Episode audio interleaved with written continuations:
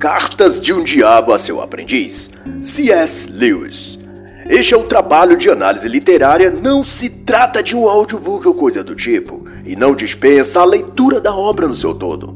C.S. Lewis, como se sabe, foi um exímio pensador e um dos maiores intelectuais de seu tempo. O conjunto de cartas que nesta obra de ficção e sátira teria sido enviadas de um diabo veterano a um outro, um diabo aprendiz, início de carreira foi composto por volta dos anos 1940, publicado no The Guardian e em forma de livro em 1942. Sem dúvida, os eventos mais marcantes dos anos que se, se deu a composição desta obra de Lewis foi a Guerra, a Segunda Guerra Mundial, de 1940 a 1941, na Alemanha nazista de Hitler, e já havia invadido a Dinamarca, Noruega, Bélgica e França, além da União Soviética em junho de 1941 e forçado em dezembro desse mesmo ano os Estados Unidos a entrar na guerra. Roosevelt era o presidente dos Estados Unidos e Getúlio Vargas do Brasil. Foi nesse ano que o salário mínimo foi instituído, e ano também que nasceu Michel Temer, que viria a se tornar o 37º presidente do Brasil. Entre 2016 e 2019. Também foi o ano em que nasceu Pelé, e também o aclamado jornalista Alexandre Garcia. Mas quanto à obra em si, Lewis inicia com o seguinte alerta: de que dois erros igualmente graves, mas opostos, são cometidos por nós a respeito dos demônios. O de não acreditar que existem e o de acreditar e sentir o interesse excessivo e doentio por eles. Os demônios, vai dizer Lewis, ficam igualmente satisfeitos com ambos os erros e saúdam um materialista ou um bruxo com o mesmo prazer. Meu querido Vermelindo, inicia então a primeira carta do diabo maldanado a seu sobrinho. Eu noto que você diz estar direcionado à leitura do seu paciente. Paciente é como eles, os demônios, tratam os seres humanos aos quais estão dedicados a corromper. E se encarregando de que ele tenha encontros regulares com o tal amigo materialista. Mas será que você não está sendo um pouco ingênuo? A argumentação já não é o melhor modo de convencer. Até poderia ter sido há séculos atrás, mas não é mais o caso. Graças à imprensa e outras armas desse tipo, as pessoas estão acostumadas desde cedo a manter uma dúzia de filosofias incompatíveis dançando em sua cabeça ao mesmo tempo. Já não classificam mais as coisas em verdadeiras ou falsas, mas se são práticas ou ultrapassadas, liberais ou opressoras. É o jargão e não o argumento seu maior aliado para mantê-lo longe da verdade. Não perca tempo tentando fazê-lo achar que o materialismo é verdadeiro, continuou a dizer Maldanado na carta a seu sobrinho. Faça-o considerá-lo poderoso ou despojado, moderno. Eis a filosofia do futuro. É com esse tipo de coisa que ele se preocupa. O problema da argumentação é que o outro lado também pode argumentar, e isso pode despertar no paciente a razão e afastá-lo das percepções sensoriais imediatas. E a tarefa é o oposto disso: é deixá-lo justamente fixado nesse fluxo sensorial, nas coisas das sensações, dos sentidos imediatos, e chamar isso de vida real. E achar que sentir essas coisas é o que é viver, sentir a vida, como se diz. E Maldanado conta então a seu sobrinho Vermelindo um caso que lhe aconteceu sobre o perigo de que levar a pessoa por esse caminho do verdadeiro conhecimento, da razão e do pensar pode fazer. Tive um paciente, um ateu convicto, escreve então ele, que costumava ler no Museu Britânico. Certo dia, enquanto lia, viu uma cadeia de pensamento na sua mente, começando a tomar o caminho errado. Num piscar de olhos, vi meu trabalho de 20 anos começar a ruir. Se eu tivesse perdido a cabeça e começado a tentar me defender com base na argumentação, talvez não tivesse sido derrotado. Mas não fui tão tolo assim. Imediatamente ataquei a parte do homem que tinha mais sob controle e lhe sugeri que já estava quase na hora do almoço. Trata-se de um problema importante demais para a hora do almoço, sugeri em sua mente, e o rosto do paciente se iluminou. E acrescentei que seria muito melhor voltar a esse assunto depois do almoço e abordá-lo com uma mente renovada.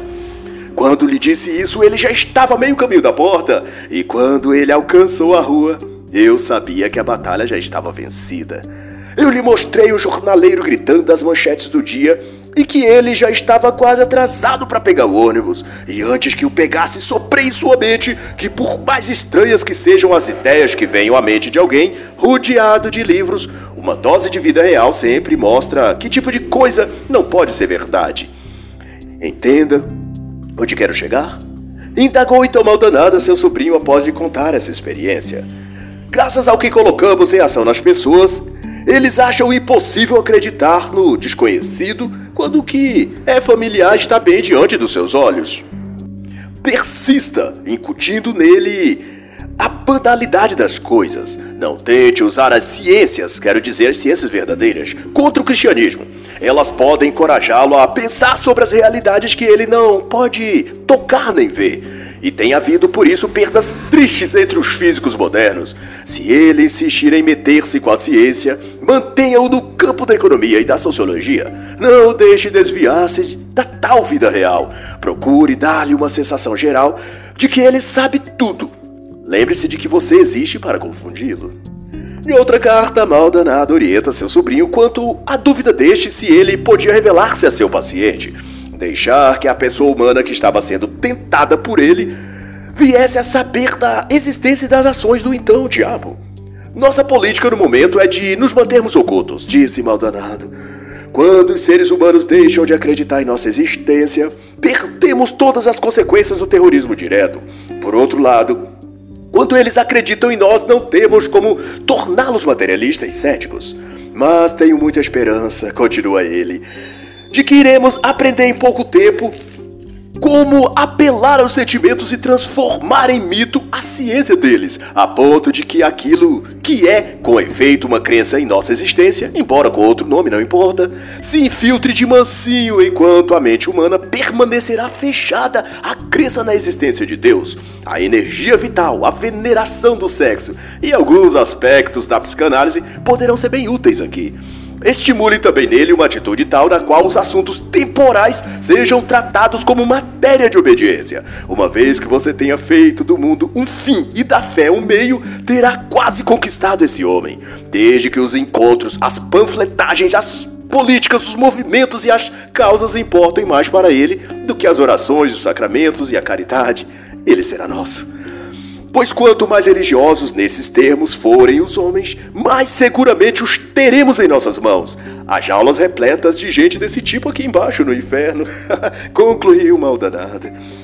Na carta 8, Maldonado explica a Vermelindo sobre a lei da ondulação, que, segundo Tinhoso, trata-se da tendência dos seres humanos de flutuar, ora numa nuvem de empolgação e ânimo, outra hora no poço de baixo astral, num completo abatimento e apatia. Como lembra Maldonado, os seres humanos são em parte animais, em parte espíritos.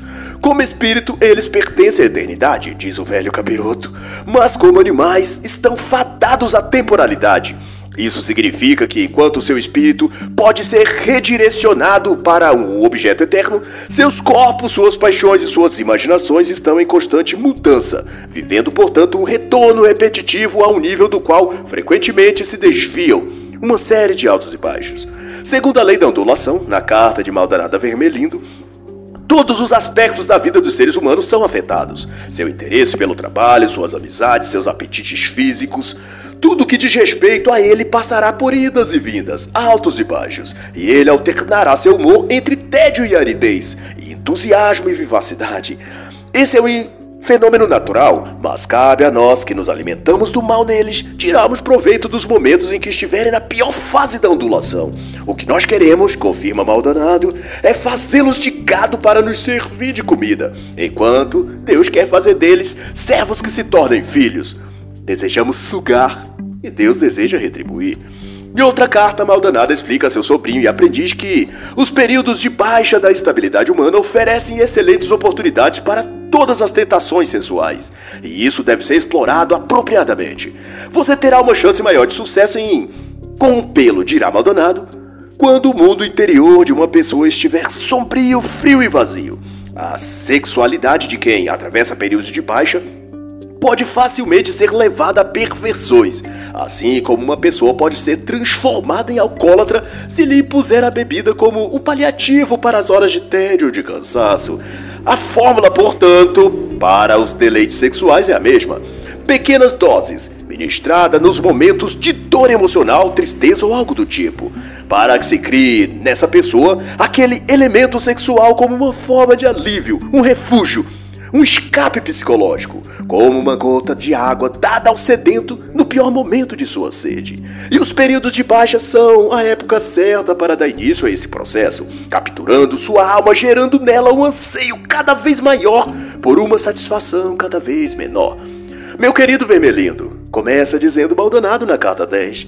São maravilhosas as notícias trazidas por Viltrapaça que o seu paciente fez amizades novas e que você parece ter se aproveitado bem desse acontecimento. Esse é bem o tipo de gente que queremos que ele conheça: rica, esperta, superficialmente intelectual e cética em relação a tudo no mundo, com o hábito arraigado de desprezar qualquer coisa que diga respeito à massa de seus semelhantes, junto a uma pitada de comunismo puramente literário e da moda. Isso é excelente, bradou o tio Maldonado, orgulhoso de seu sobrinho. Seu paciente possui grande vaidade social, sexual e intelectual. Encoraje-o a partilhar os mesmos hábitos de seus novos amigos. E mesmo que perceba a sua própria fé está em oposição direta aos pressupostos dos seus novos amigos, ele não terá coragem de admitir abertamente isso, devido à vergonha, o orgulho e à vaidade e por causa disso estará sempre em uma posição de falsidade e traição em relação àqueles seus amigos, tendo de constrangedoramente ficar em silêncio quando deveria falar e de dar risada quando deveria ficar em silêncio. Ele assumirá então, cedo ou tarde, todo tipo de cinismo e ceticismo e qualquer outra postura que ele identificar em alguém que estiver numa condição moral melhor que a dele, ele atacará e chamará de puritanismo com todo o desdém que puder. Graças ao desgaste que damos a essa palavra, também dirá Maldonado, evitamos que os humanos busquem uma vida temperante, caridosa e sóbria, para não serem xingados de puritanos. Orientando em outra carta o Diabo Aprendiz, Maldonado faz algumas ponderações sobre a natureza humana. Os seres humanos vivem no tempo, escreve ele a vermelindo, mas Deus os destinou à eternidade, para então que atendam para duas coisas: para a eternidade em si e para aquele ponto do tempo que eles chamam de presente. Do momento presente, os humanos têm uma experiência da realidade como um todo. Somente no presente lhes são oferecidos a liberdade e a realidade. Deus os estimula a interessar-se na eternidade, pensando e interessando-se em Deus. E no presente, meditando em sua união com Deus, obedecendo a voz que está presente em sua consciência, carregando a cruz atual e recebendo a graça divina e sendo gratos. O nosso negócio, querido sobrinho vermelhindo, enfatiza o tio infernal, é desviá-los tanto da eternidade quanto do presente.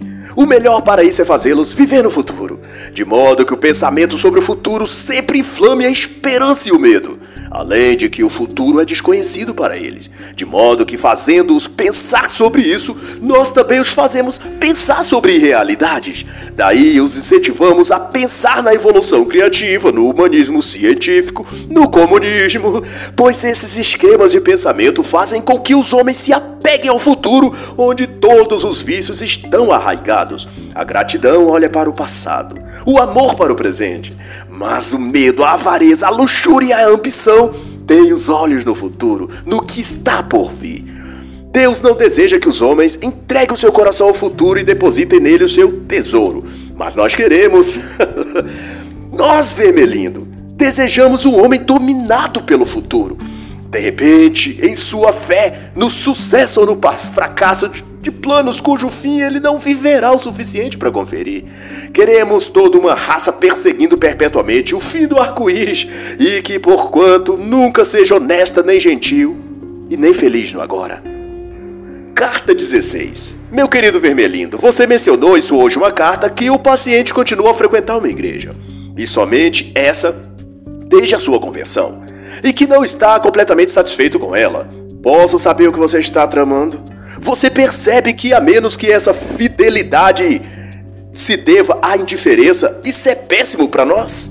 Você deve saber que, se uma pessoa não pode ser curada da frequência à igreja, o próximo passo é fazê-la percorrer toda a vizinhança à procura da igreja que mais lhe agrade, até que ele se torne um degustador ou especialista em igrejas.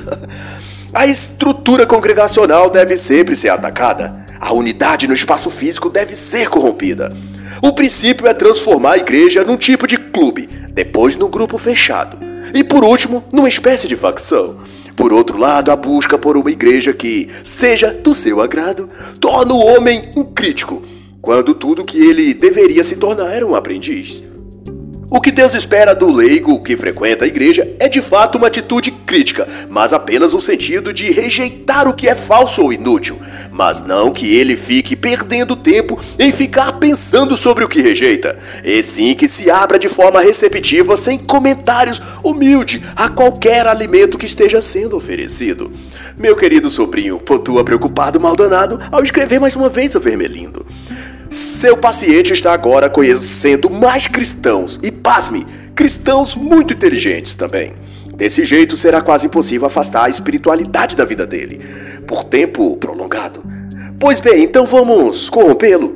Analisando a situação, penso que o seu melhor ponto de ataque seja a fronteira entre a teologia e a política. Devemos usar a ideia de que o cristianismo tomou o rumo errado e que de muito abandonou a doutrina de seu fundador. Com isso, vamos encorajar o conceito de um Jesus histórico, transfigurado em termos marxistas e revolucionários. As vantagens dessas construções são múltiplas.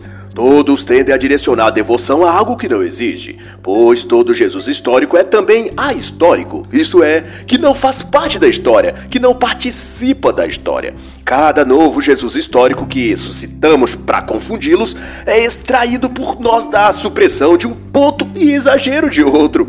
E cada uma dessas construções situa a importância de seu Jesus histórico com base em alguma teoria particular que se supõe ter sido promulgado originalmente por ele próprio, por essa versão de Jesus que acreditam ser a original.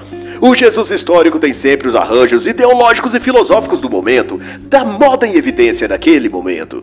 O negócio vermelhinho do meu sobrinho é distrair a mente do ser humano daquilo que Jesus é e do que ele fez. Primeiro fazemos dele tão somente um grande mestre. Em seguida, o igualamos a todos os outros grandes mestres morais que a humanidade conheceu.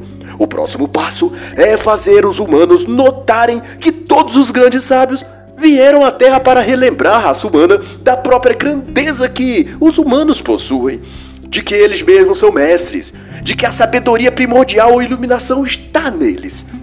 Assim, querido sobrinho, destruímos sua vida devocional e a presença real de Deus experienciada na oração e nos sacramentos é substituída por uma figura imaginativa, sombria e boçal. E em vez de o Criador sendo adorado pela criatura, você logo terá meramente um líder sendo seguido por um militante, sendo este o tal Jesus histórico que nada mais fornece aos homens senão uma certa biografia ou mais ou menos ilustre. E o nosso triunfo, meu caro Vermelindo, é que com essa versão de Jesus histórico as pessoas não são atraídas para Deus. Ninguém vai a ele simplesmente pelo estudo histórico de Jesus. O único fato histórico que converteu os primeiros convertidos foi a ressurreição, e a única doutrina teológica foi a redenção. Os evangelhos vieram bem mais tarde e não foram escritos para formar cristãos, mas para edificar os cristãos já formados. E logo adiante, Maldonado chama a atenção de seu sobrinho para que impeça de que as pessoas, o paciente dele em especial, seja simplesmente cristão. Aquilo que o diabo mais detesta que é o cristianismo puro e simples. Se os seres humanos tiverem de se tornar cristãos, diz ele a Vermelindo, então que seja mantido no estado mental, digamos, renovado ou modernizado quanto ao cristianismo que venha praticar. Quaisquer versões que não sejam o cristianismo puro e simples serve. Cristianismo e nova psicologia, cristianismo e vegetarianismo, cristianismo e cura espiritual. Tudo que inserir em sua fé e crença alguma reforma ou coisa da moda será bem-vindo e útil para desviar sua verdadeira fé, substituí-la. Trabalhe em cima do sentimento de que a renovação é melhor que o mesmo de sempre, que é preciso evoluir também a forma de expressar o cristianismo, ou a fé, ou as liturgias, ou o que for. O resultado disso é que suas mentes estarão dispostas a nunca permitir que as coisas se estabilizem, para não caírem na rotina e no tédio. O horror, a mesma coisa de sempre, é uma das paixões mais valiosas que produzimos no coração humano. E enfatiza danado dizendo ao seu sobrinho: Os seres humanos, continue a dizer, são facilmente induzidos a querer viver sempre a novidade, a experimentar a mudança e a sentir prazer quando veem coisas novas e tédio e frustração quando não veem. E isso levado para a vida religiosa faz deles buscadores de novidades e de então ficam a buscar novas sensações, novas experiências e novos truques para reanimar suas vidas cristãs. A permanência, então, torna-se motivo de frustração. E onde não houver uma mudança a cada 15 dias, por exemplo, aquilo se torna até insuportável para ele. E isso passa também a ser incorporado em todas as áreas de sua vida, de tal que ele sentirá desanimado com o casamento, com o trabalho, com os estudos, com a profissão, etc. Tão logo esses aspectos de sua vida deixem de apresentar novidades. Tudo é claro por reflexo de sua vida cristã e espiritual, que foi contaminada por nós, Vermelindo, para que contenha esse anseio insatisfazível por coisas novas. É a demanda absoluta pela novidade. Diz Maldanado exibindo uma maligna satisfação. Mas o prazer pela novidade não significa podê-lo saciar. Por sua própria natureza, ensina o diabo a seu aprendiz, a demanda por mudança infinita só aumenta o desejo que a provocou, tão logo seja atendida, fazendo com que a vontade ou sede nunca seja preenchida, de maneira que aquela pessoa que é fisgada para essa teia se verá presa numa roda que nunca irá parar de girar, por mais que as suas pernas se cansem de se movimentar, pois não é a perna que move a roda, mas a roda que mobiliza as pernas no seu contínuo movimento. Mas quando, porém, perceber isso, esse indivíduo já estará aprisionado demais para fugir desse calabouço psicológico. Assim te instruo, meu distinto vermelindo, a nunca deixar que o cristianismo na vida de seu paciente seja tão e somente um puro cristianismo, mas faça de tudo para que seja uma moda em seu pensamento e reivindique em cada geração as cores e tons daquela estação. E os cristãos deixem então de ser simples cristãos para ser cristãos modernos correndo por aí atrás de todo o vento de novidade que soprar sobre o mundo, sem se dar conta de que boa parte dessas renovações e mudanças são vindas do inferno, preparadas por nosso comitê infernal.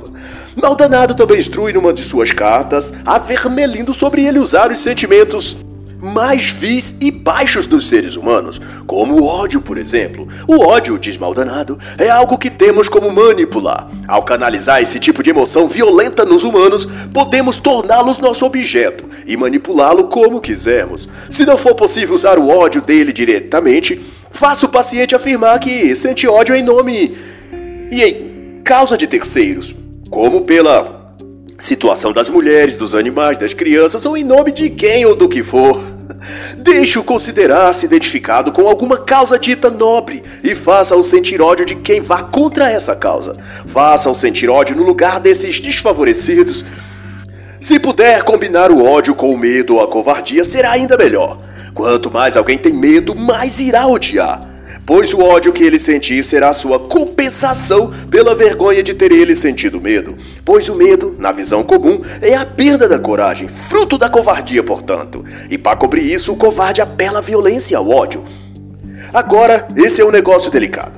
Se soubermos conduzir esses sentimentos baixos e torpes, podemos produzir uma guerra ou uma revolução. E se não for bem trabalhada, mesmo a guerra ou a revolução ainda pode gerar um efeito oposto do que esperamos e fazer surgir, em meio aos sentimentos rudimentares de alguns, o sentimento de misericórdia, caridade, de virtude moral da parte de outros, o que pode ser altamente perigoso para nossos planos.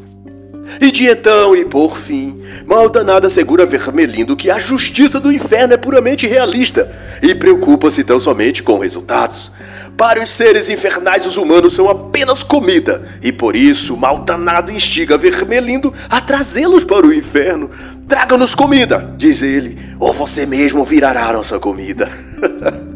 Mais uma vez, O inexplicável nos alcança, serão as palavras finais e desalentadas de Maldonado, depois do insucesso de seus esforços junto a Vermelindo de corromper a raça humana totalmente. Ah, se ao menos pudéssemos descobrir o que Deus está realmente tramando, é seu suspiro de lamento. Que coisa lamentável! Às vezes quase entra em desespero. Em face de todas as tentações que os diabos produziram, ainda assim eles perderam no final.